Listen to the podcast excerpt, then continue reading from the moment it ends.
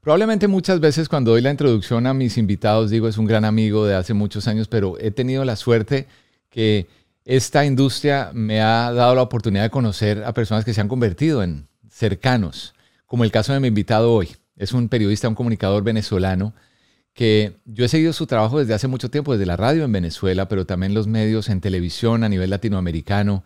Es hoy en día un gran psicoterapeuta y para mí es un amigo y es un orgullo y un honor tenerlo hoy aquí en el Poder de la Música porque tenemos tantas cosas que hemos compartido a lo largo de los años en común y hoy me llena de felicidad poder sentarnos aquí a conversar de la vida. Él es Eli Bravo. Bienvenidos.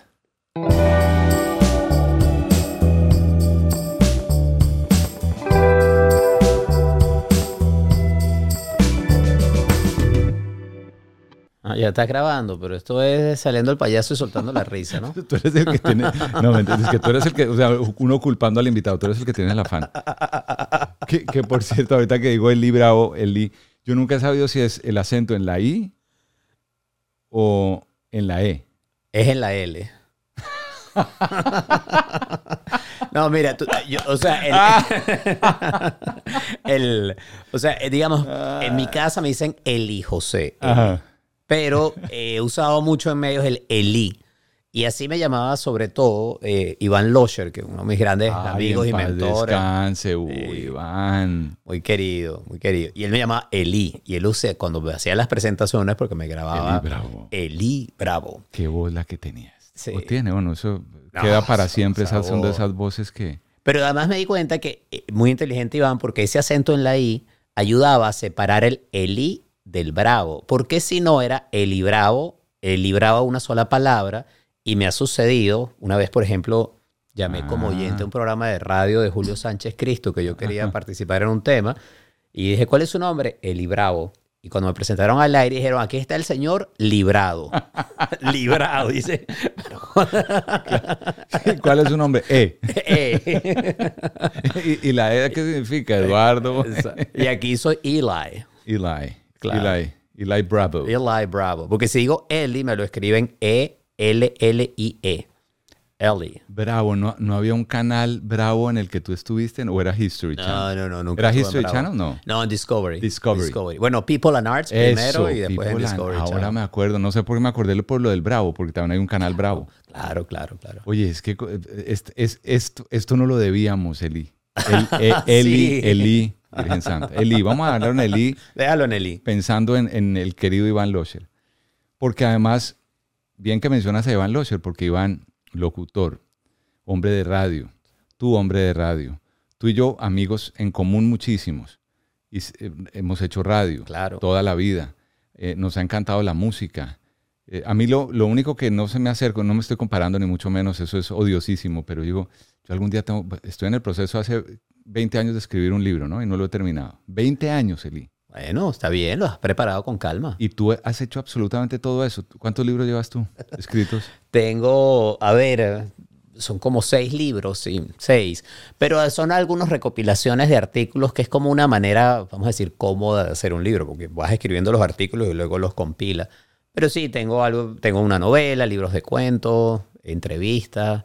Sí, O pero sea, tengo tiempo que no escribo y no sí, publico. el último, el último fue, ¿cuál? Bueno, una ola tras otra que apareció hace ya más de 10 años. Por ahí 11, 12 años. Sí, Porque yo me acuerdo que tú hacías un programa de radio, estabas en una emisora en AM, hablamos tú y yo en alguna época y estabas en esa época por el libro, no me acuerdo. Pu- puede que sí, puede que no.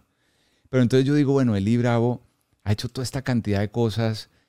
¿Tú, qué te, tú te consideras que un comunicador? Eh, Un... Esa es una buena pregunta, gato, porque, eh, a ver, hoy en día cuando me preguntan a qué te dedicas, yo digo, yo soy counselor, psicoterapeuta. Que porque- además estudiado, no es cuestión de que... Sí, sí, sí, sí. Después que hice mi maestría en, en psicología, pues, te- tengo ahora mi licencia como psicoterapeuta.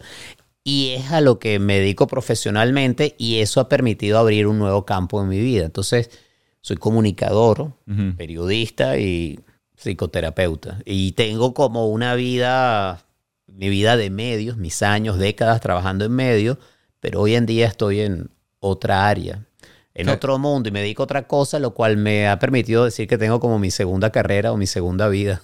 Pero tú sabes que yo, ahora que lo mencionas, sí, es, es otra cosa, pero es lo mismo. Sí. Lo que pasa de repente es más personalizado, es más cercano, más esto. Sí. En vez de uno hablarle al éter o pensar que le está hablando a fulano, a mengano, lo que uno siempre hace en radio, que es imaginar a quién le estoy hablando. Totalmente. O que le dicen a uno, tu target es un señor, una señorita, una joven, uno de tantos años, está casada, tiene ese, ese perfil demográfico que le dan a uno.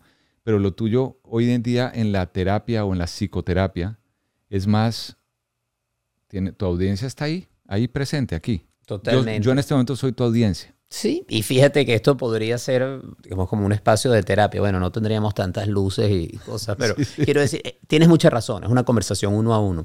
Una, eh, una terapista que también una mentora en, en todo mi proceso de transición hacia mi nueva carrera, cuando hablábamos de esto, me decía, lo que pasa es que tú estás cambiando de audiencia. Estás cambiando de identidad y estás cambiando de audiencia. Antes le hablabas a grupos grandes, al éter, como tú dices, y hoy en día es una conversación uno a uno. A veces es una pareja, porque hago también terapia de pareja, a veces son familia. Pero sí, se mantiene lo mismo. Ahí sí hay un hilo conductor, totalmente. Claro, en este, en este rol, en este, en este lugar, oigo más que hablar. Cuando uno trabaja Claro. en la radio, pues muchas veces hablas mucho y tú eres un buen entrevistador, entre otras cosas, porque tú combinas las dos. Tú hablas y escuchas, que no es común. Muchas gracias, Mieli, pero sabes que tú también, porque yo he seguido tu carrera y, y siempre te oía en, en- en tus programas de radio, inclusive cuando estabas en Venezuela por recomendación. Y tú, fíjate que hay una, yo creo que es una manía que tenemos los periodistas eh, o los muchos comunicadores es que a veces creemos que sabemos más que el entrevistado y tenemos toda la información y nos llenamos toda la información y yo sé que Lee nació en no sé dónde, entonces llega y la pregunta termina siendo que le da al entrevistado la, la- la oportunidad de solamente decir sí. Y, y, y- y- y sucede con mucha frecuencia porque es como que yo tengo que saber, o sea, como no es mi caso personal, pero yo siento en muchos colegas que es como que están demostrando que saben más que el otro. Y no hay nada más rico que uno ser ignorante y aprender de una conversación, porque esto más allá de una entrevista es poder uno charlar, conversar y aprender. Sí, eh, cuando me invitaban a universidades o clases de periodismo a, hablar de- sobre, por ejemplo, el género de la entrevista, una de las cosas que siempre mencionaba era, tú te preparas para la entrevista porque es bueno Claro. que conozcas a tu entrevistado porque vas a saber qué aspectos quieres resaltar. Pero en el momento que te sientas a hacer la entrevista, si tú te olvidas de todo eso para abrirte al personaje que tienes enfrente, vas a sacarle mucho más provecho. Por supuesto que tu preparación te va a permitir enmarcar una pregunta, pero si lo que vas es a cumplir con tu agenda, con tu lista de preguntas, no le estás dando espacio al invitado. En cambio, deja que se abra, que surjan cosas inesperadas, lo que tú bien enmarcas como una conversación. Porque de otra manera es, es cumplir una agenda, es que hacer lo que tú quieres hacer con la entrevista. Y el género de la entrevista, lo hermoso que tiene es que le permite al invitado que se abra y que a veces salen cosas que nunca habían dicho, por ejemplo, al aire. Yo creo que eso es uno de los momentos más Eso interesantes. Cuando alguien te dice, sobre todo alguien que eres entrevistado, que lo han entrevistado por décadas, y te dice, nunca me habían preguntado eso, no lo había pensado de esa manera. Tú dices, ah, qué bueno. Que hay muchos que lo hacen de puro, eh, de que- para quedar sí. bien, pero, pero sí, la gran mayoría que lo dicen, lo dicen y se siente y se nota porque tú lo notas, en la, tú lo notas en la mirada, en los ojos, tú dices, si es verdad que no se lo habían preguntado o no de esa manera lo habían sentido. Y, y a mí eso me parece increíble porque es que es la mejor manera de uno crecer personalmente, uno, yo meterme en tu cabeza, meterme en tu mundo. Lo- Los, eh, los norteamericanos, y, y- no es por uno creerse, ¿no? pero uno mira al norte siempre, que es Estados Unidos, uno dice, hay mucho eh, americano que dice pick your brain. Siempre me gusta esa frase, I'm gonna pick your brain. Pick your brain es como hurgar, como eh, rascar, como eh, tu cerebro. Y creo que eso es lo que uno quiere es conocer porque así yo, entre, como, como Bob Esponja.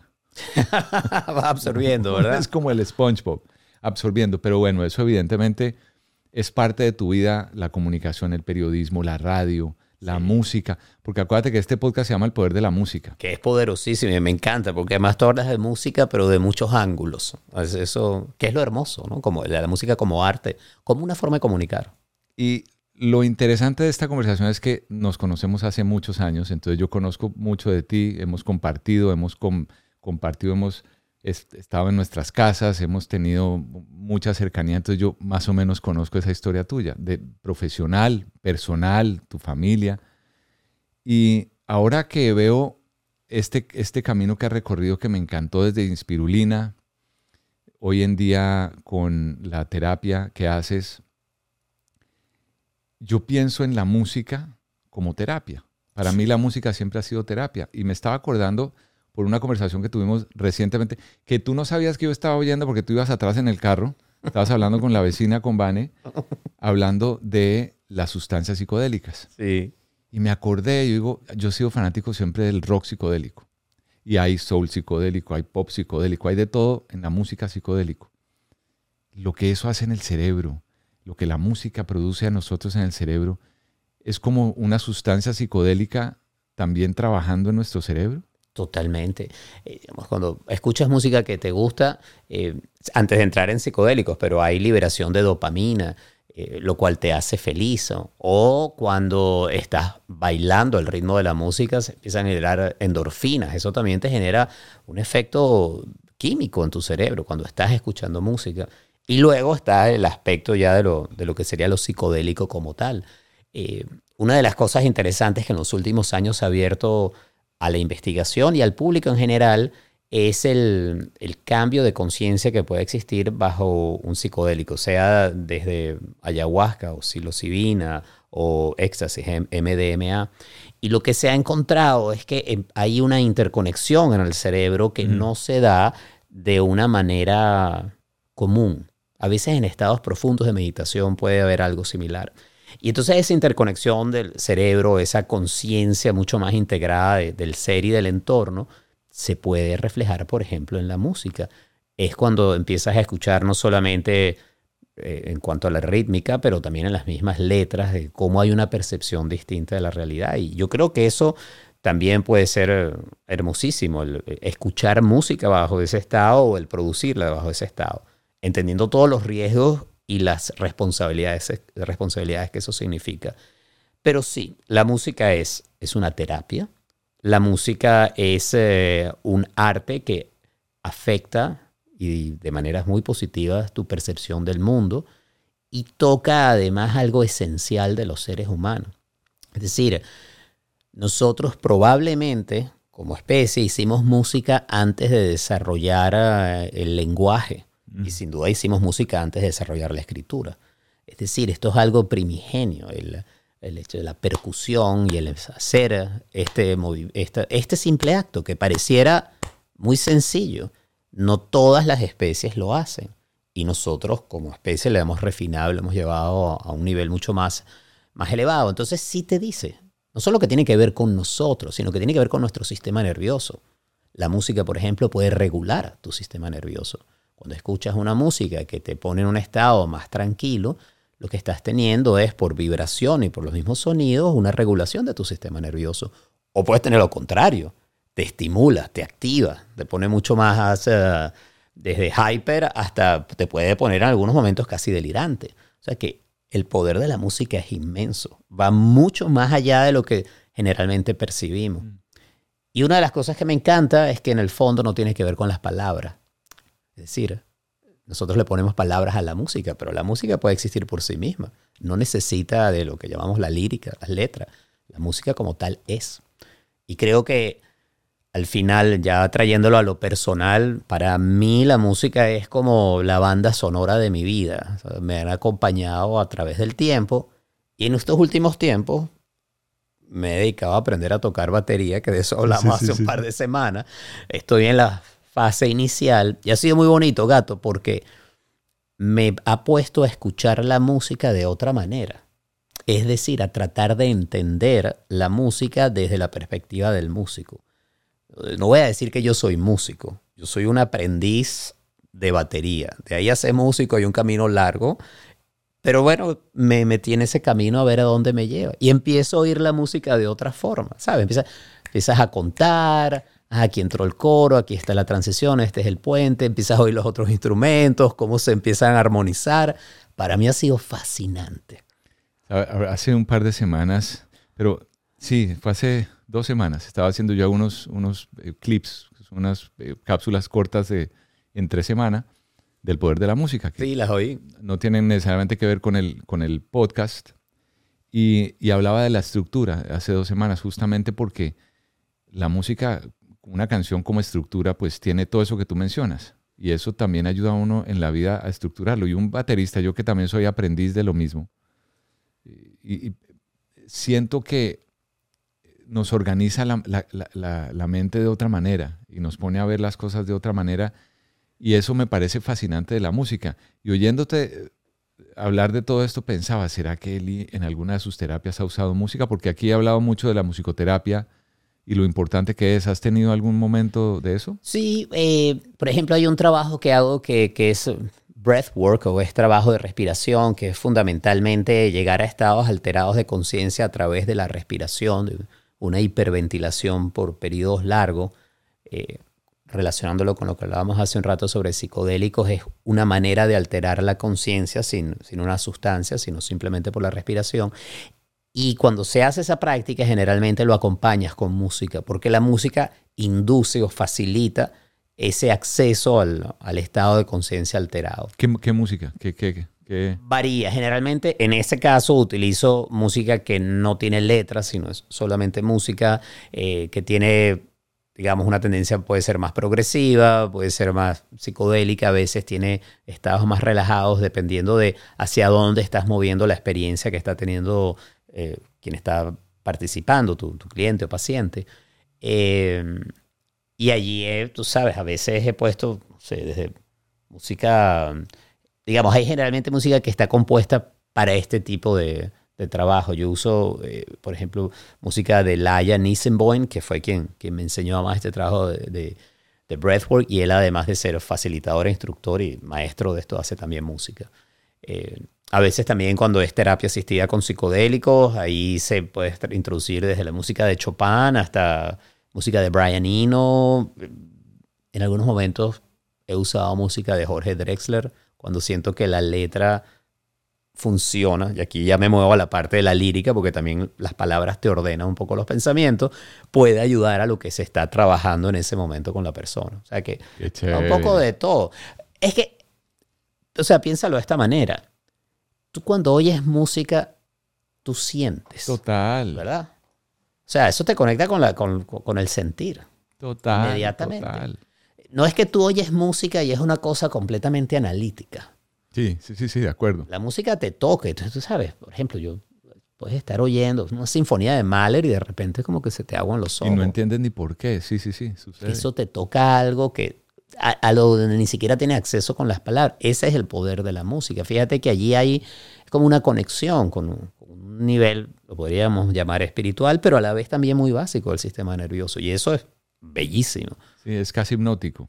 Totalmente. Ah, bueno, también, claro. Que además en, en, la terapia me imagino que también, no sé si alguna vez has entrado en ese campo de la hipnosis. No, nunca he trabajado con hipnosis. Por eso ya es otra cosa. Es otra disciplina, pero, pero hay una época, sobre todo con el mundo de la terapia, a comienzo del siglo XX, Erickson, que fue uno de los, digamos, de los teóricos importantes, usaba mucho la hipnosis. Mm, mm.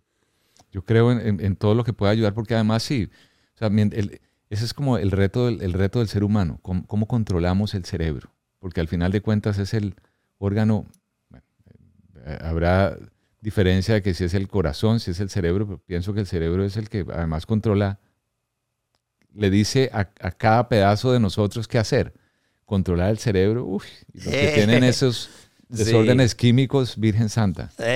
y además ese es un tema fascinante, porque digamos, el cerebro es una cosa y la mente es otra. Y, eh, También. Digamos, sí, el cerebro es, tú lo podrías ver como el gestor o el CEO, sobre todo la corteza prefrontal de una cantidad de funciones, pero lo que es la mente, que es una experiencia como más integral, es en donde el cerebro sí regula funciones, pero está tomando información de todo el cuerpo, ¿no? Y, y, ahí es donde el cuerpo se empieza a integrar a lo que es la mente y a cómo entramos en este mundo ya de, de pensamientos, cómo vemos las cosas, eh, y bueno, y también cómo a veces las distorsionamos. Sí, en, un, podcast que oía hay un, para mí hay un, un gran pensador moderno que se llama Adam Grant.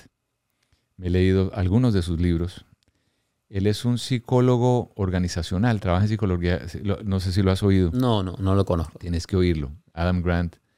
Y en una conversación que tenía con una psicóloga que trabaja con el tema de las emociones, ella hablaba de la importancia de cómo manejar, porque ese es uno de los retos que tenemos todos de, manejar nuestras emociones, de no permitir que la emoción se vaya por encima, perdón, de la razón y ese, como, como ese balance. Ella hablaba del cerebro como, al final de cuentas, el cerebro es, está encerrado, no ve, no oye, él recibe toda esa información y tiene que codificarla y decodificarla, interpretarla y enviar los mensajes que él considere que son más adecuados para que todo funcione como debería funcionar. Y me pareció fascinante porque lo que dices tú, mente y cerebro, dos cosas que trabajan juntas pero de manera diferente, ¿no? Y, sí, y a mí siempre me ha interesado el campo de la, de la psicología budista y transpersonal, en donde el, el objetivo es entender que uno no es su cuerpo, no eres tu cerebro, ni tampoco eres tu mente y la pregunta es entonces, bueno, ¿qué somos? Y aquí se abre el espacio de, se puede llamar conciencia o awareness, que es eh, algo distinto a cuerpo, cerebro y mente y, que sería la verdadera naturaleza de cada uno de nosotros. Porque fíjate que ahí, si uno se identifica solamente con su cerebro o con su mente, estás dejando por fuera otras cosas. Y también te puedes hacer una pregunta que es, ok, si yo soy mi mente, ¿cómo sé que mi mente está funcionando y operando? ¿Se ve la mente a sí misma o existe algo más que es capaz de percibir, de estar aware, consciente de todo esto que está pasando? Hmm. Eh, y ahí nos ponemos ya en un campo, pues, no, pero como más para, para abrirlo y filosofar, pero el, es el campo fascinante de lo que es la conciencia. Yo te tengo que confesar algo. Hace, yo había oído hablar, había oído mencionar el término, pero fue gracias a Eli Bravo que yo me metí en el cuento del mindfulness. Mm. Porque por esa época que hubo transición en tu vida de los medios tradicionales a una, un hiatus o un, sí, una etapa como de... Sí, ¿Qué lo podríamos llamar? Exploratoria. sí. Tú empezaste a hablar mucho del mindfulness yo empecé a investigar a ver y, fue por ti que yo, que llegué a ese punto y es más o menos algo de lo que mencionas, porque es, es, el estar aquí ahora. Yo en este momento sé que tengo 20 cosas que hacer, tú tienes que salir para una entrevista, para, vas para no sé dónde tienes, pero este es el momento en el que debo concentrarme porque aquí estoy absorbiendo, sacando toda esta información, disfrutando, pasando un buen momento y a veces por el agite la gente no lo vive, no lo disfruta, no goza, no, no vive. Y es cuando te dejas llevar por la mente, porque la mente puede estar en, digamos, modo de eh, planificación, ¿sí? Tengo que hacer todas estas cosas y, se va hacia el futuro. Pero la mente que tiene esa tendencia a ir hacia el futuro, o a veces se va hacia el pasado, en donde empieza, no debía haber hecho esto, no hice lo otro difícilmente es capaz de estar aquí en esta conversación que tú y yo tenemos. Ahora, la pregunta es, ¿quién tiene la capacidad de, manejar la mente, de observar su forma, cómo funciona y enfocarla? ¿Es la mente misma o es este nivel, vamos, además lo que está más arriba de conciencia de awareness que dice, ya va, me doy cuenta que me estoy distrayendo, estoy hablando con el gato y estoy pensando que me tengo que ir en un rato. Pero yo puedo darme cuenta de ese pensamiento que se, efectivamente se producen en el cerebro y decir, déjame volver a la conversación, al disfrutar estar acá, siento la luz, veo tu rostro, disfruto la conversación. Fíjate que hay una decisión consciente de estar aquí. Y en el mindfulness lo que se busca es no solamente la capacidad de estar en el presente, sino desarrollar esa ah. capacidad de percibir lo que está sucediendo para que la mente no vaya por su cuenta. Exactamente, identificar. Yo imagino que los que sufren de de déficit de atención deben sufrir mucho porque ese es un, o sea, es, son los que se van y les cuesta volver. Y difícilmente vuelven, eh, y, más la hiperactividad, si le sumas a su hiperactividad, debe ser complicado, ¿no? Sí, pero fíjate que una de las cosas que se ha visto, y esto es fascinante, es que en los casos de déficit de atención, tenga o no tenga hiperactividad, también hay la capacidad de desarrollar este nivel de, awareness o de conciencia para conocer, porque empiezas a identificar la tendencia. O sea, al final, lo que es mindfulness tiene que ver con la meditación y todo esto, es como identificar cómo trabaja tu mente. cuáles son sus tendencias, cómo se comporta, cómo suele reaccionar. Y a medida que te familiarizas con el funcionamiento de tu mente, aprendes también a cómo modularla y regularla. Y eso significa que yo la regularé de una manera distinta a la tuya o de alguien que tenga diagnóstico de déficit de atención. Pero en todo caso, cada quien aprende esas estrategias aprende a cómo conocerse a sí mismo y empezar a abrir un campo de posibilidad de decisión. Sí, a lo mejor mi mente va muy rápido, porque el déficit de atención, que bueno, además del tema de diagnóstico, eso es otra área, a veces le tiramos un diagnóstico encima a las personas y creen que son solo eso, ese diagnóstico y que no hay nada que hacer. Yo creo que más bien el campo de la salud mental es la capacidad de identificar estas tendencias y cómo manejarlas. Entonces, la persona que tiene el déficit de atención, a lo mejor sí su mente va muy rápido, pero puede identificar, voy a usar la palabra que tú hace un momento lanzaste, identifico que mi mente está yendo muy rápido y hago conscientemente el esfuerzo de detenerla, de ir más lento. ¿Irá tan lento como la mente del gato en este momento? A lo mejor no, porque el gato tiene su mente, la persona con el déficit la suya, pero los dos tienen la posibilidad de poco a poco mm. traerse al presente y trabajarlo. Lo que te quiero decir con esto es que no está, está puesto en, en piedra y es inalterable. Sí tenemos una capacidad de generar cambio en nosotros mismos, en ciertas áreas. Eh, uno de mis, de mis maestros, Rick Hanson, usa mucho esta idea que si pensáramos que, que somos 30% nuestros genes, 30% lo que aprendimos en nuestros hogares y cómo crecimos, queda un 40% que es nuestra capacidad de acción sobre nosotros mismos. Como no podemos cambiar los genes y tampoco podemos cambiar el pasado que tuvimos porque fue así, podemos enfocarnos en ese 40%. Y ahí es donde está el potencial de cambio. Y ahí es en donde nosotros íbamos a actuar. Y es un porcentaje alto. Exactamente. es un porcentaje muy alto. Sí es. Y eso sí logra cambio. ¿eh? Sí. Entonces, sí, yo digo que la terapia no se trata de tener un mejor pasado, sino de construir un mejor futuro. Un mejor futuro. Pero igual hay que conocer el pasado para llegar al futuro. Sí. Como bien lo decías. Y, yo voy a ese pasado del pequeño Eli. Bravo, porque también he conocido, he leído de ti, he visto entrevistas, he oído, te he oído hablar y me llamó mucho la atención lo de, lo de querer ser heladero. o, vender helado, ¿eso, es verdad o no? Sí, sí, sí, yo se lo decía a mis padres. Bueno, pero es que dime tú si... Yo, lo pienso, yo, yo, no me acuerdo cuando lo dije, pero debo haber tenido como cinco o seis años. Dime tú qué, qué mejor te puede pasar a los cinco años que tú seas el que tengas el carrito de los helados, que puedes comerte todos los helados que quieres y le puedes dar a tus amigos. Porque claro, yo, yo decía que era heladero, pero no estaba pensando necesariamente en el negocio, claro, claro. sino en tener todo lo que venía en, ese carrito que en Venezuela eran los helados jefe o tío rico, ¿no?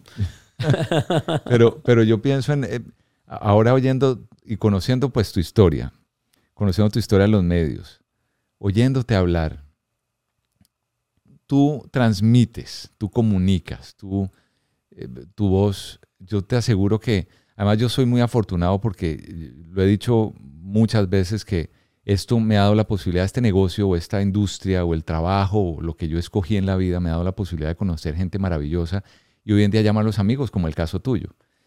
Y Eli Bravo para Venezuela es un nombre sumamente importante. O sea, tú eres una gran figura de los medios, no solamente de la televisión, de la radio, un escritor, periodista. Y, y entender que una figura tan importante, cuando uno hace como el análisis de por qué esta persona, qué ha sucedido, cómo ha llegado, por qué llegó, qué fue todo lo que logró, uno entiende es la forma como tú comunicas, la forma como tú conectas, y lo has hecho a través de los años, y tu voz relaja. Uno te oye hablar a ti, uno empieza a calmarse. Gracias. Imagino que eso también fue algo que cuando fuiste desarrollando tu, tu cuento del periodismo, de la comunicación, eso te ayudó y te sirvió. Bueno, al principio más bien me decían, tú estás loco, tú no vas a ser locutor con esa voz, o tú no te puedes dedicar a esto, ¿no? Pero bueno, eso fue sí, parte de, mi historia eh, fue el, ya que no tenía otra voz sino esta, ¿cómo hago para usarla de la Pero es que, perdón, te interrumpo, yo creo que es una percepción errónea y que porque no tenga una voz grave el otro y tenga la voz y diga, no, la voz, eso es lo que trans, para mí siempre ha sido lo que transmite. Estoy de acuerdo contigo. Y, y eso yo siempre digo, esa expresión venezolana, no me quedaba de otra. Como el tono de voz que tengo es el que tengo. yo dije, mi oportunidad está, por un lado, en transmitir lo que yo quiero decir, hacer lo más auténtico posible y, y, hablar de las cosas que a mí me apasionan y si resuenan con otros va a haber conexión. Y luego aprender a, sí, a organizar mis ideas de alguna manera, pero...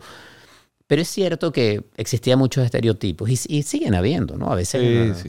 Yo lo siento mucho en el mundo de la televisión, por ejemplo. La gente tiene que verse, de cierta manera, porque si no, no puedes estar en cámara. A mí me lo dijeron cuando empecé, tú no, tú no tienes imagen televisiva, así que tú no puedes estar en el programa y, y te vamos a esconder detrás de una cortina. Y yo, mi primer personaje televisivo estaba siempre como escondido, yo no me veía porque decían, no lo podemos poner en cámara. Luego circunstancias de la vida me pusieron frente a las cámaras y ahí trabajé mucho tiempo. Entonces, el, una de las cosas que descubrí ahí es que primero no puedes dejar que te definan. Y eso pasa a muchos niveles, en donde te definen cómo debes ser y qué es lo que tienes que hacer. Es una manía del ser humano de encajar, de ah, encasillar a la gente. Claro. Meterla en la caja, esa es la caja de libra o ya. Y, y, la otra manía es que uno empieza a creerse eso y a querer complacer a los demás o entrar en la caja. Y, por ejemplo, amarrando brevemente con el tema de la terapia, muchas veces el trabajo que se hace es que tú haces tu caja, no tienes que entrar en la caja de los demás que eso va desde las fidelidades familiares o las expectativas dentro de la sociedad y cómo creas tu propio espacio para tú ser lo más auténtico y feliz posible. Eh, y entonces, bueno, así empezó esta carrera que cambió mucho a través del tiempo. ¿Y, ¿Y comenzaste haciendo qué? Eh, eh, ¿En, en radio yo limpiaba discos. Yo limpiaba discos en la emisora, en Radio ¿Los acetatos? Sí. Los acetatos. Sí, esa, esa. Con el trapito. Con un trapito. No te rías. No, yo, yo, hacía lo mismo. Bueno, sí, obvio, obvio. Yo hacía lo mismo. Le pasas el trapito, lo volteaba, luego los guardaba, etiquetaba, tenía, le ponía cinta adhesiva si estaba roto en algún lado. Trabajé tres meses así en el archivo de Radio Capital y. ¿Qué año era eso? Hombre, yo ese, ese, fue el año 85. Fue, yo entré a estudiar periodismo en, la Universidad Católica en el 85 y ese mismo año empecé a trabajar en Radio Capital. Tuve la fortuna de estudiar y trabajar en paralelos siempre. Pero tú comenzaste temprano en la universidad entonces. Tenía 17 años. Sí, es que yo sí. Bueno, yo, yo quise conocer diferentes colegios y por eso no alcancé a graduarme más. Tenías una gran curiosidad por, el sistema educativo. Pero mucha curiosidad. y lo bueno es que en los colegios te facilitaban tu ah, curiosidad. Sí, Te decían, sí, sí, vaya a otro colegio para que siga aprendiendo. bueno, y de, la, eso, emisora musical. ¿Arrancaste en, emisora no, musical? Era bueno, si era musical. ¿O cultural qué? Era una emisora más en el formato de radio hablada, pero tenía mucha música, sin duda. Había sido la gran radio musical de finales de los 60 y comienzos de los 70 en Venezuela. Capital. Eh, Capital, Radio Capital 710. Esa es la escuela, la cátedra de radio para, para todos. ¿En, ¿En, AM? En AM, en AM. Y entonces ahí fue asistente de musicalización y ahí pude conocer a las grandes figuras de radio porque estaban todos trabajando allí y fueron muchos mis maestros, mentores. Ahí conocí a, Iván Loscher y a muchos otros eh, grandes figuras y otras grandes mujeres de radio que me enseñaron a hacer la radio que luego yo hice. Es decir, empecé de musicalizador, rápidamente me dieron un espacio para trabajar los fines de semana y allí empezó ese amor por la radio que se extendió por décadas y que todavía está presente, pero que ahora se ha trasladado, como hablábamos antes, a este otro espacio. Claro. Al espacio de la terapia y mantengo mi podcast, no lo grabo con la misma regularidad y disciplina que tú, que tienes más de 140 episodios. Pero un hombre una gran constancia, porque descubriste algo además que te encanta. Esto me apasiona demasiado y así uno no tenga el tiempo, hay que sacar el tiempo, hay que buscar, porque eh, para mí dejó de convertirse en una obligación. Hubo una época que era tengo que sacar ya es una necesidad porque me apasiona realmente y me gusta. Y, tener este, estos momentos, esto es invaluable. Pero eso es, algo, hablábamos hace un rato de cómo se sienten las cosas a través de la música o de la voz. Eso se siente en el trabajo que tú haces. O sea, este es un podcast que podrías decir claramente, lo hago porque quiero. Es realmente que quieres hacerlo. Hay deseo, hay placer y le ves un propósito. Porque podrías escoger muchos temas, pero escogiste el que para ti es relevante. Entonces eso es muy hermoso porque eso se siente y uno sabe que estás allí genuinamente. Y qué bueno que menciona, te agradezco mucho, Eli. Viniendo de ti, de verdad, es, me siento más que, que mucho honrado, agradecido. Hablas de propósito. ¿Cuál es el, de Eli Bravo? Mira, eh, hay un propósito claro que es ayudarme a mí y ayudar a otras personas, de, acompañamiento. Eso siempre ha estado presente. Ese acompañamiento que podía hacer en una época a través de la radio musical o el entretenimiento, hoy en día toca otras áreas. Porque al hacer esa ayuda a los demás, también lo estoy haciendo por mí. Eh, yo tengo como un propósito que es aprender. Me da cuenta que a mí me gusta aprender y aprender cosas nuevas. Hace dos años empecé a tocar batería. Para mí ha sido un proceso de aprendizaje, no solo por la música, sino por aprender disciplina y hasta una habilidad física. Hace dos semanas empecé un entrenamiento para, para sacarme mi certificación de instructor de yoga. Tengo 20 años haciendo yoga, 25, y dije, ahora, déjame aprender esto porque hay cosas que yo no sé de esta disciplina y hacer este curso me va a permitir aprender algo nuevo. Qué chévere. Y así, ¿sabes? Tengo, estoy haciendo, por ejemplo, un curso de comunicación no violenta en donde aprendo nuevas maneras de comunicarme. Y, y en ese propósito de aprender, es similar a lo que tú describías de lo que significa para ti hacer este programa. Es como de repente empezar a ver otras visiones, otras maneras de entender el mundo, otras formas de entenderse uno mismo, que creo que eso no solamente te mantiene vivo, sino te mantiene activo y joven mentalmente. Y no estoy hablando de esta idea de ser el forever young ni nada de eso. Yo tengo mis 55 años y esos son mis años y estoy feliz con ellos. Pero sí mantiene tu cerebro, tu sistema nervioso, tu corazón, tu conciencia viva. Y eso es fascinante. Sí, sí, no, no, y, eso, y eso uno que ahora ya uno es papá, uno sabe lo, clave y lo importante que es eso, porque uno ya lo empieza a ver en las hijas, en las tuyas, en las mías, uno las ve y el tiempo va pasando y uno dice, ¿qué es lo que me va a quedar? ¿Qué es lo que he hecho? ¿Dónde estoy? Y eso hace parte del todo, eso hace parte del todo sin lugar a dudas. No, qué fascinante, Lee. Tú paso por la radio, por la televisión, por la prensa. ¿Escribiste para algún periódico o algo en Venezuela? Sí, escribí para, mm, para el diario El Nacional, para el Universal, hace muchos años. ¿Y escribías de qué? Bueno, tenía, al principio hacía como en la sección de opinión. Entonces empecé un poco haciendo como opinión de la salud mental, bienestar, y eso me llevó a escribir la columna Inspirulina que, que tuve en la, en la, revista dominical del Nacional por muchos años fue una disciplina para mí muy buena. Producir una columna semanal después fue quincenal resultó un reto interesante. Tener de qué escribir cada semana me obligaba a mí a aprender y a buscar el tema y desarrollarlo. Sí, fue una etapa que, que me gustó muchísimo. Eh, y ahora pues eh, estoy escribiendo más emails que otra cosa. Tengo que volver a, a, mi disciplina de la escritura. Eso me lo prometo cada enero y tengo ya varios eneros haciendo eso. Espero que sea pronto. Musicalmente, ¿qué, qué oyes? ¿Qué oye Librao hoy día? Eh, a ver. Porque yo sé que tenemos gustos similares por generación. Tú tienes la misma edad que yo. Yo tengo igual 55. Entonces crecimos en la misma época. Yo llego un poco, poco de todo y, y procuro, digamos, hay música que sé que me gusta y me fascina. Por ejemplo, la salsa, yo vuelvo mucho a escuchar a la Fania. Y yo, ¿sabes? Yo puedo escuchar a Héctor Lavoe. Al Joe Arroyo, me acuerdo que una vez me escribiste. Pusiste Rebelión, en un programa de radio. Ahí te oí con Rebelión. Sí, esa es una música que me gusta. Bueno, me gusta sin duda el rock y, y a veces procuro no encasillarme tanto en lo que conozco, pero igual termino, ¿sabes? Vuelvo a los Rolling Stones, a YouTube, a Talking Heads, a grupos que me gustan mucho. Y luego, a través de, de Ray, eh, uno de, de, mis chamos, entonces me he permitido oír cosas nuevas. Estábamos esta mañana oyendo una banda que se llama Mother Mother. Yo no sabía qué era. Le encanta Ray. Ya compramos entradas para ir a ver el concierto. Así he descubierto, no sé, I Don't Know How But They Found Me, Cave Town. O sea, una cantidad de bandas que yo no tenía idea que estaban en el mapa y ha sido todo un universo que me ha, que me ha abierto Ray. Uno aprende con ellos. Totalmente. Y, y bueno, me gusta el jazz. Cada vez que es la temporada de música clásica o de orquesta voy a oírlo. Yo oigo un poco de todo. En ese sentido soy omnívoro. Lo único que no oigo, y aquí digamos que tengo claramente un prejuicio, lo digo así, es el reggaetón. Ahí sí no le, ¿sabes? Digamos que puedo entender el fenómeno cultural, me han contado todo, pero hablando del poder de la música, es que no lo siento ahí y no me veo y no hay un... Ahí sí no, no hay nada, no pasa nada. No, no, te entiendo. No hay química, no pasa nada. Así como, ok, next.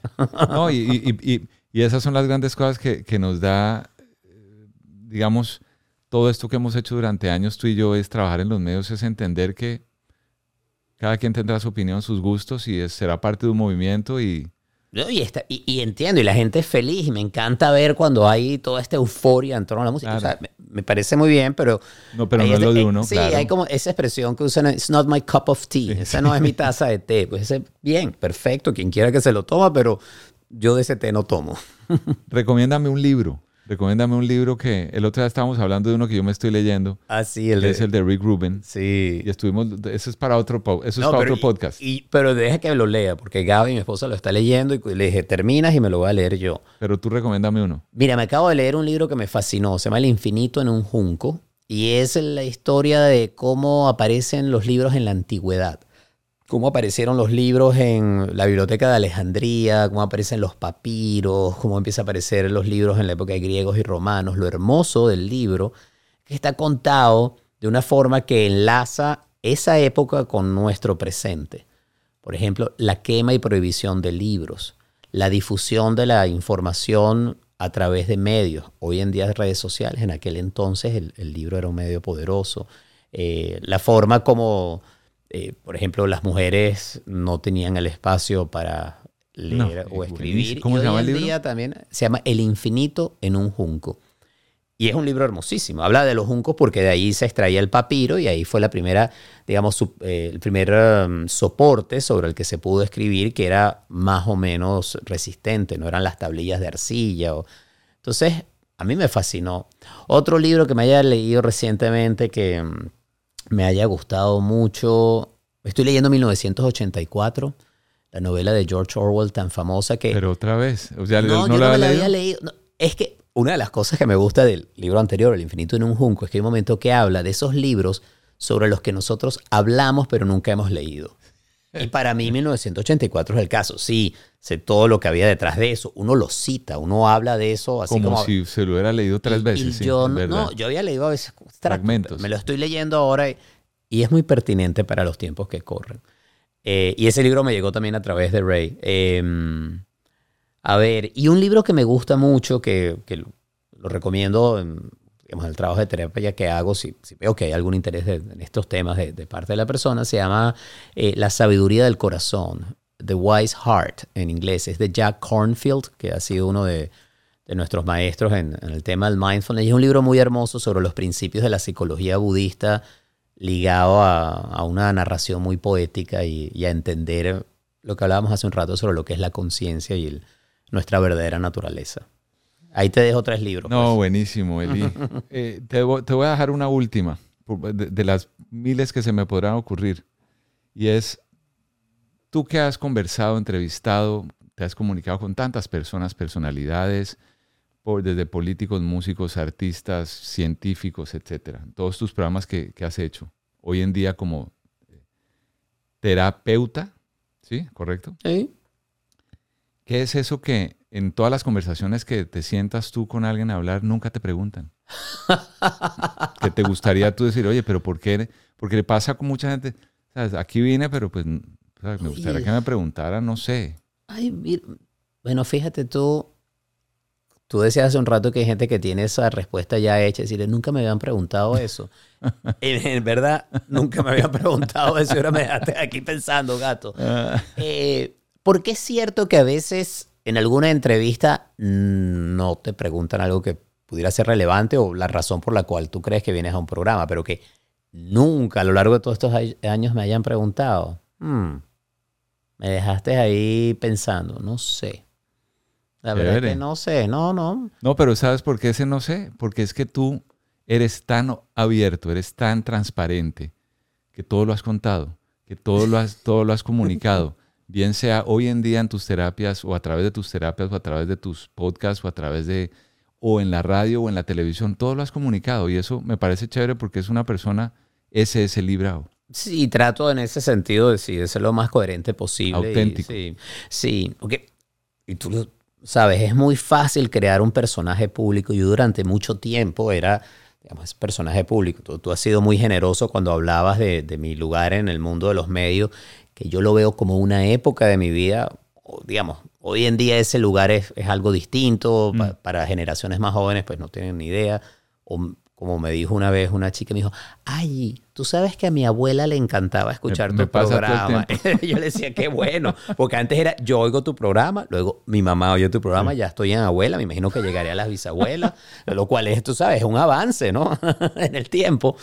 Em, pero, pero esto de la figura pública es algo bien complicado y, y es algo que si uno no sabe manejarlo, termina comiéndote y termina habitándote y te, pierdes porque crees que eres solamente la figura pública. Entonces sí, he tratado de hacer de esto algo lo más honesto o transparente posible, porque tampoco, o sea, uno tiene sus cosas que están ahí guardadas y una cosa importante es entender que no todo el mundo tiene derecho a escuchar tu historia y no todo el mundo va a respetar cosas que tú vas a contar. Ahí es donde está la base de la confianza. Tú, con quien te sientes en confianza, puedes empezar a abrir cada vez más.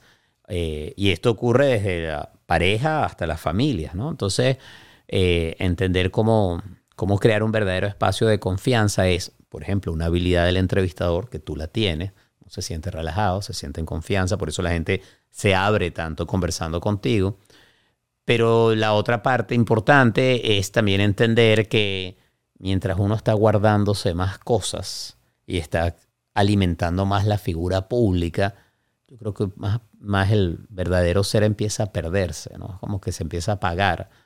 Entonces hay que lograr ahí un buen balance. Una vez el Puma, José Luis Rodríguez, en una entrevista me dijo, él habla, tú sabes, tiene también, él tiene una voz de locutor, una voz increíble. Oh, no, claro que sí. Entonces me dice, yo tengo un traje de Puma. sí, y cuando termina el concierto y yo llego a la habitación del hotel, yo cuelgo el traje del Puma para ser José Luis Rodríguez. Y yo lo oí y decía, ah, pero igual el traje de José Luis Rodríguez a veces es también como otro traje, ¿no? Fue lo que yo pensé en ese momento. Y ahora que he tenido la oportunidad de, de verlo y conversar más con él, sí, el José Luis Rodríguez que se siente en una mesa a cenar con sus amigos es distinto al José Luis Rodríguez de los medios, es distinto al del Puma. Y él a través de los años, y esto lo he conocido no porque yo me he sentado a cenar con él, lo he conocido una cosa más social, pero sé de gente que, que, ya tiene una amistad con él, es otra persona. Es otra persona, no es que sea diametralmente distinta, pero ha sabido cuidar y cultivar su vida. Y, es muy celoso con eso. Y así hay millones. Sí, sí, sí. Pero es que es fácil de repente perderse. Hay gente que quiere actuar, ser el Puma al José Luis en esa mesa. Él que es un hombre muy inteligente, ha sabido que eso, eso no le va. Y, y eso es importante, te digo, es importante y creo que todos tenemos que mantener eso, porque a veces terminamos actuando una parte que... No, pero persona más auténtica que tú yo eh, pocas veces. Oh, chico, gracias. Auténtico, transparente. pero tú también, tú, tú, eres así. Somos naturales, somos, somos, honestos con... O sea, yo siempre digo, esto es lo que hay. Eso es lo que hay. viste a través, y si, si te pareció chévere, bienvenido. Si no, no puedo, no puedo darte más. O sea, si quieres te busco quedarte, pero este soy yo y ese eres tú. Esa canción de los amigos invisibles, ¿la has oído? Ellos tienen esa canción, esto es lo que hay. Esto es lo que hay. Bueno, eh, pero él no es un amigo invisible, es un gran amigo que se libra hoy. Te agradezco estos minutos aquí, tu tiempo, Eli, y que se repita muchas veces, hermano. Mira, cuando vamos a tocar, y tú tienes guitarras ahí atrás. Cuando quieras. Pero tú tocas la guitarra y... Porque yo no mm. puedo tocar la guitarra. Si no, pero tengo quien. Pero tengo quien. Conseguimos quién. Aquí ah, tenemos. ya está. Tiene el cajón ahí y todo. No, tú tienes aquí un estudio, gato. Vamos a venir a Cuando quieras hacemos el jam. Exacto. El jam session del poder de la música. Eli, gracias, hermanito. Gracias, Lipa. Qué bueno. oye, gracias, gato. Qué sabroso, chico.